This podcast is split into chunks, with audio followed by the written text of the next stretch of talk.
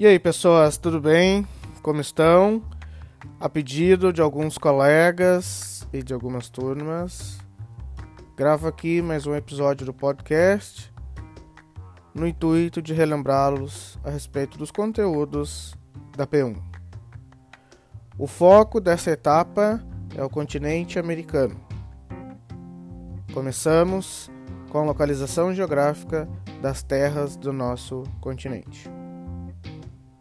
Nós temos três grandes massas que formam a América, sendo a América do Sul, a América do Norte e a América Central. A América Central, por sua vez, é classificada de duas formas: América Central continental ou istmica, que é aquela parte territorial que faz a ligação entre o sul e o norte, e também América Central insular, que são os países formados por ilhas, como Cuba, Haiti, República Dominicana e Porto Rico. A título de lembrança, destacamos na América Central Continental o Panamá, que é o primeiro país em direção ao norte partindo da América do Sul. Devemos lembrar também dos aspectos da colonização. Na América do Norte, nós tivemos em predominância uma colonização de povoamento e também na parte sul a colonização de exploração. Definimos isso em aula e também devemos lembrar os aspectos que diferenciam esses dois tipos de colonização Povoamento tinha como objetivo fixar-se no território, estender a metrópole, fundar uma nova pátria. Assim foi possível perceber que os colonizadores que optaram pelo povoamento fizeram grandes investimentos no território. Por outro lado, a colonização de exploração não tinha o desejo de fixação, e sim o enriquecimento da metrópole, gerando um grande caos na colônia devido aos baixos recursos destinados ao território, o uso intenso de mão de obra escrava e os conflitos decorrentes da baixa qualidade de vida. Nesse aspecto, temos que lembrar também sobre a regionalização do nosso continente, que se dá através de duas maneiras: através do ponto de vista geográfico, que fala sobre a distribuição de terras, citada no início desse podcast, e também a regionalização, levando em conta os fatores históricos e culturais, classificando o nosso continente em América anglo-saxônica formada pelos Estados Unidos e Canadá, e a América Latina, formada por todos os países a partir do México em direção ao sul. É interessante também que todos saibam identificar a definição de América Latina e anglo-saxônica. Quem foram os responsáveis por colonizar as regiões? Quem são os saxônicos e quem são os latinos. Partimos para um estudo de caso sobre o Haiti, tentando descobrir a origem do subdesenvolvimento da América Latina, e a partir disso podemos perceber que as marcas deixadas pela colonização perpetuam até hoje nos países. A exploração intensa fez com que os territórios não conseguissem se organizar e ficassem por muito tempo na pobreza.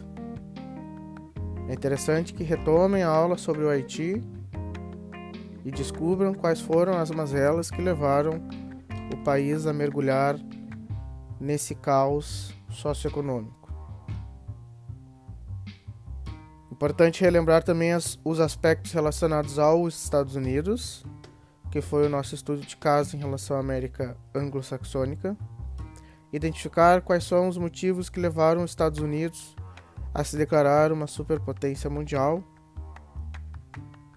relembrando, por exemplo, o financiamento realizado por eles no pós-guerra nos países europeus.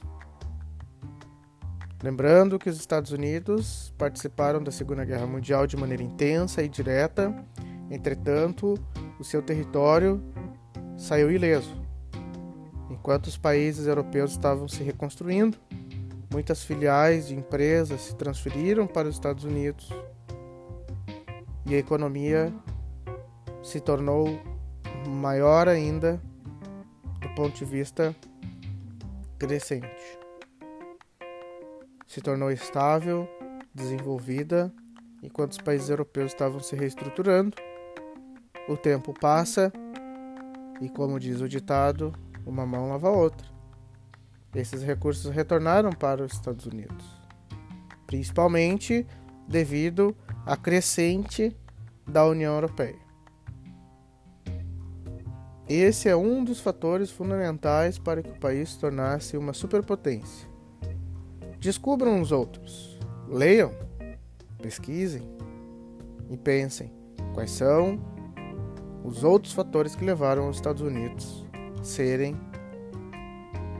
essa potência que conhecemos hoje. Falamos sobre a América Central, destacando a questão da regionalização parte central, especificadamente classificada em continental e insular.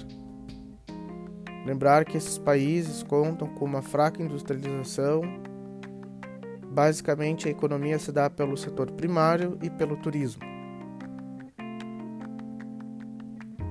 Encerrando, nós temos duas regionalizações aqui na América do Sul, que é a América Andina, que são países formados por um conjunto de características, especialmente pelo fato de serem cortados pela Cordilheira dos Andes.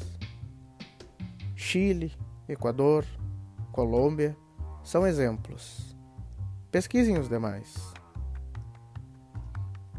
E por fim, a América Latina, que são países que são banhados pelo Rio da Prata, um importante rio aqui da América do Sul que serviu como escoamento do ouro e da prata para as metrópoles europeias.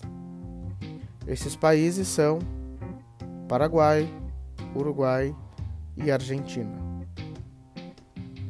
Cuidado com as armadilhas da internet vocês podem encontrar o Brasil incluída nessa regionalização. E no contexto da nossa aula, o Brasil não está incluído.